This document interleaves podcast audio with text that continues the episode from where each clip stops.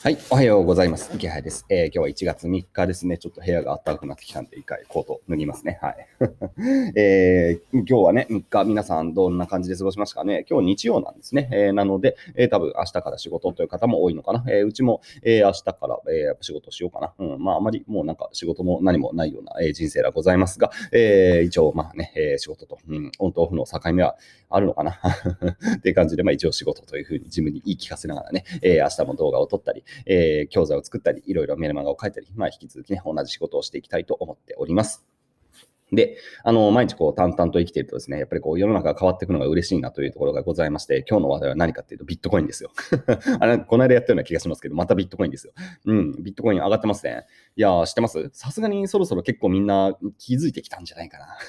今330万円まで行きましたね。僕がね、あの、ビットコイン上がってるねって言い始めたのがね、確かね、11月ぐらいかな、に上がり始めて160万円ぐらいだったんですよ。で、その11月ぐらいから僕、おしゃおしゃって言ってて、えー、多分聞いてる方は知ってると思いますけど、で、そこから、だから今300、まあ、大体2倍になりましたね。うん。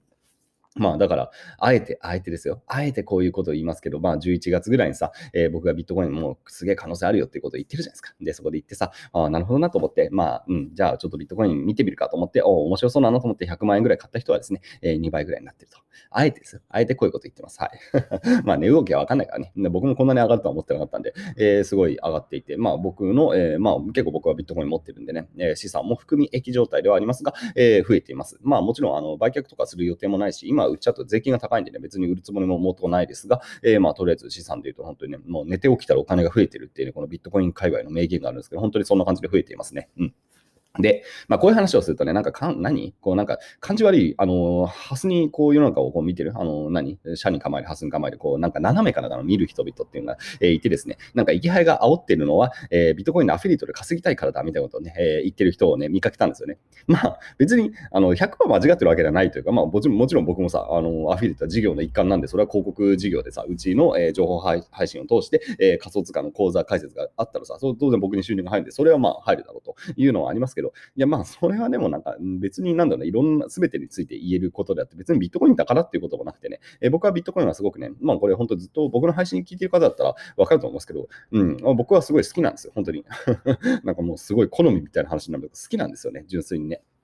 で、多分ね、これ分かってない人が多いんだよなと思ったんですよね。なんか、うん、なんかビットコインのね、革新性みたいなものって多分十分に伝わってない。で、下手すると2017年から、えー、理解が止まってる人が普通にいるなと思いました。で、それはあの、うん、なんかあえて厳しく言うと、本当にいわゆる投資とかについて詳しい人、うん、なんだろうな、えー、まあ、いわゆる株とかで稼いでるとかね、まあ、不動産で稼いでるとかさ、まあ、いろんな投資がありますよね。で、投資家と言われるような方でも、えー、ビットコインの理解が止まってる人がすごい多いなという感じがします。うん、2017年から止まってますね、本当に。で、てか本当にこう多分勉強してないんですよ。で、これ別にディスっていうところでなくて、多分ね、本当に投資のプロとか言われる人でもね、まあそんな確かにビットコインの世界とかブロックチェーンの世界見ないんですよね。え見ないので、えまた2017年のバブルが再来してるみたいなこと言ってる人が普通にいるんですよ。うん。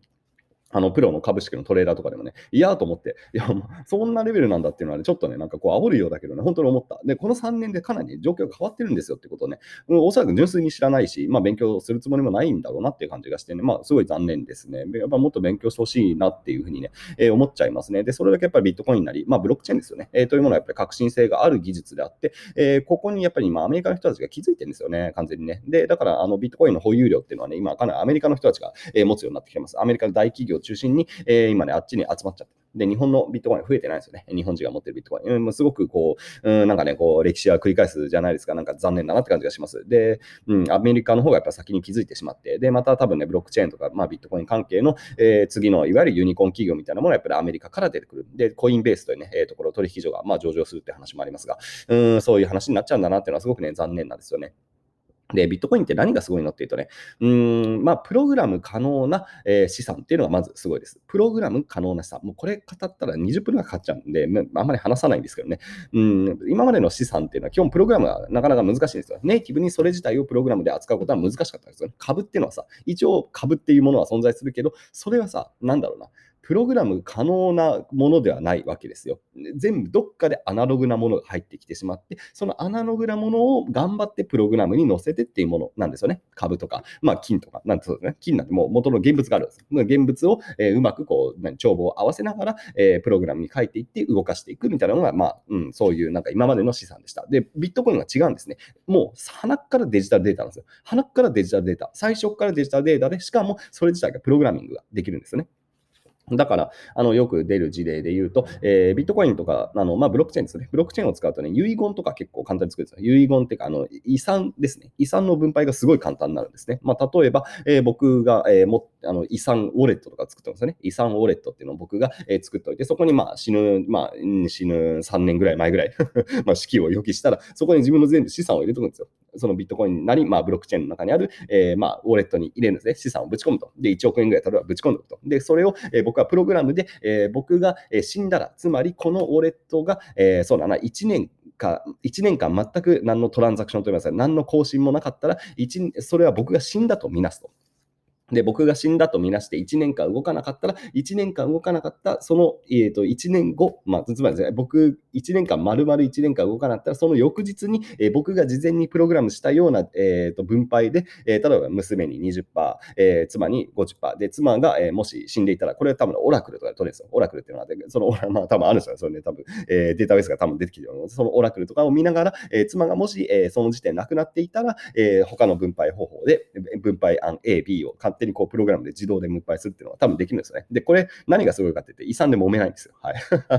揉めないですよね。もう事前に僕がプログラムをちゃんとね、えー、書いた、書いたりとか、まあそこに同意をして、で、証明をしておいて、えー、そして、で、僕が、えー、死んだとみなしたら自動で分配される。みたいなのができるんですよ。これがまさにプログラム可能なお金って意味です。で、保険とかも多分自動化されるんですよね。まあ例えば車が、えー、クラッシュして、えー、もう壊れてしまったっていうその瞬間を、えー、ちゃんとクラウドとかのデータで、えー、取っていって、それで、えー、もう自動で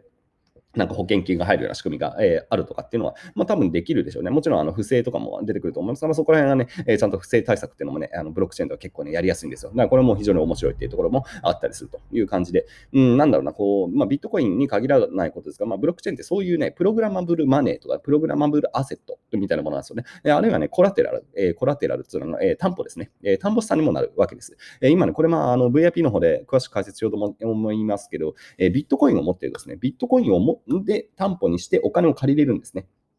で、僕も借りてます。えー、僕はね、ビットコイン売りたくないですよ。ですね。ビットコインは売りたくないけれども、えー、そこでもっともっと資産運用したいなっていう時に、えー、もちろんリスクはあるんですけど、そこで、えビットコインを担保にしてお金を借りることができて、借りてます、僕は。えっ、とね、今の数字で言うとね、え今ね、ビットコイン担保、まあ、主にビットコインを担保にして500万円ぐらい借りてます。はい。すごくね、やってるんですよ。ブロックチェーンでやってます。で、あの別に誰誰が業者から借りてるんじゃなくて、えピアピピアツーピアの仕組みです。えユーザー同士でお金を貸し借りするんですね。僕が、えー、置いてるビットコインは誰かが今借りてるんじゃないかな。えー、ビットコイン貸し出すとですね、今1%ぐらいの金利がつきますね。うん。って感じ。こういうのができるんですよ。うん。だこういうのも全部プログラムが、えー、動いてるからですね。えー、まあ、基本的には、うん、いわゆるトラストレスというんですけど、どっかを信頼する必要がない、えー、銀行とかを信頼する必要なく、ユーザー同士で、えー、プログラムを介してお金のやり取りができるってころ、もう今できるんですよ。で、できていて、僕、ビットコイン担保して500万円今借りてます。で、これも返済ボタンも一発です。すぐ返済もできるし、えー、まあ、もうちょっと借りたいなと思ったら、本当にボタン1個でできるんですよ。いや、すごくない？っていうことができるんですよ。で、これ3年ね、この3年でできるようになったし、あとはビットコイン自体のその、ある種の社会的な地位も上がってきて、えー、アメリカのその大企業、ペイパルとかさ、えー、そういう会社がどんどん買い始めたっていうところもね、これまた大きな変化だったりっていう感じでね、うん、いや、ビットコインすごいのにね、みんなね、なんでね、なんかね、こうなんかね、勉強しないままさ、うん、なんかね、こう、何、こう怪しいものだみたいなこといまだに言ってんのかなみたいなすごいこうね、やっぱ残念なんですよね。うん。まあでも確かにこれ説明するの難しいんだよね、本当にね。ここまで説明したけど、だから何っていう話かもしれないし、多分金融に詳しい方だったら、今僕が言ったそのプログラム可能な資産、えー、コラテラルとして、えー、しかもプログプロプログラマブルコラテラルみたいな感じ、えー、担保資産なんだけど、それがプログラムできるってめちゃくちゃすごいことがななんですが、それをさ、この10分の尺で伝えるのは難しい。えー、なので、まあ、ここら辺はまたね、えー、YouTube 明日頑張って VIP 取ろうかな。えーうん、ビットコインを、まあ、担保にして何ができるかみたいな話、これ非常に面白いんですよ。えー、そういうことができるんで、えー、まあ、そういう話っていうのをね、えー、まあ、引き続き頑張ってね、皆さんに伝えながらね、あ別にまあビットコインを買い煽るつもりはないですけど、まあ、僕自身は買ってます。えー、今日も買おうかな。うん、なんか最高値更新の日に買うのは楽しいので、えー、今日も10万円ぐらいね、え、新年また入金したんで、えビットコインを買おうかなと思います。いや、本当に買ってです、僕。うん、買ってますからね。え有言実行買っていくし、まあ、皆さんも関心があればね、ビットコインみたいな、まあ、特にブロックチェーンかな。えそれに触れてみると、え僕らの、まあ、金融、あるいは資本主義、まあ、あるいは生活、まあ、そういうものの未来が見えてくるんで、うん、そういう観点で、ね、ぜひね、ビットコインっていうのをね、え見直してみて、こう、怪しい、怪しいものとかさ、え何、博打みたいなことをね、まあ、言う人多いですけどね、まあ、そうじゃないんだよってことはね、僕はね、しつこく伝えていきたいなと思ってる今日この頃でございます。というわけで、えー、引き続き頑張って仕事もしていきましょう。それでは皆さん、良い一日を。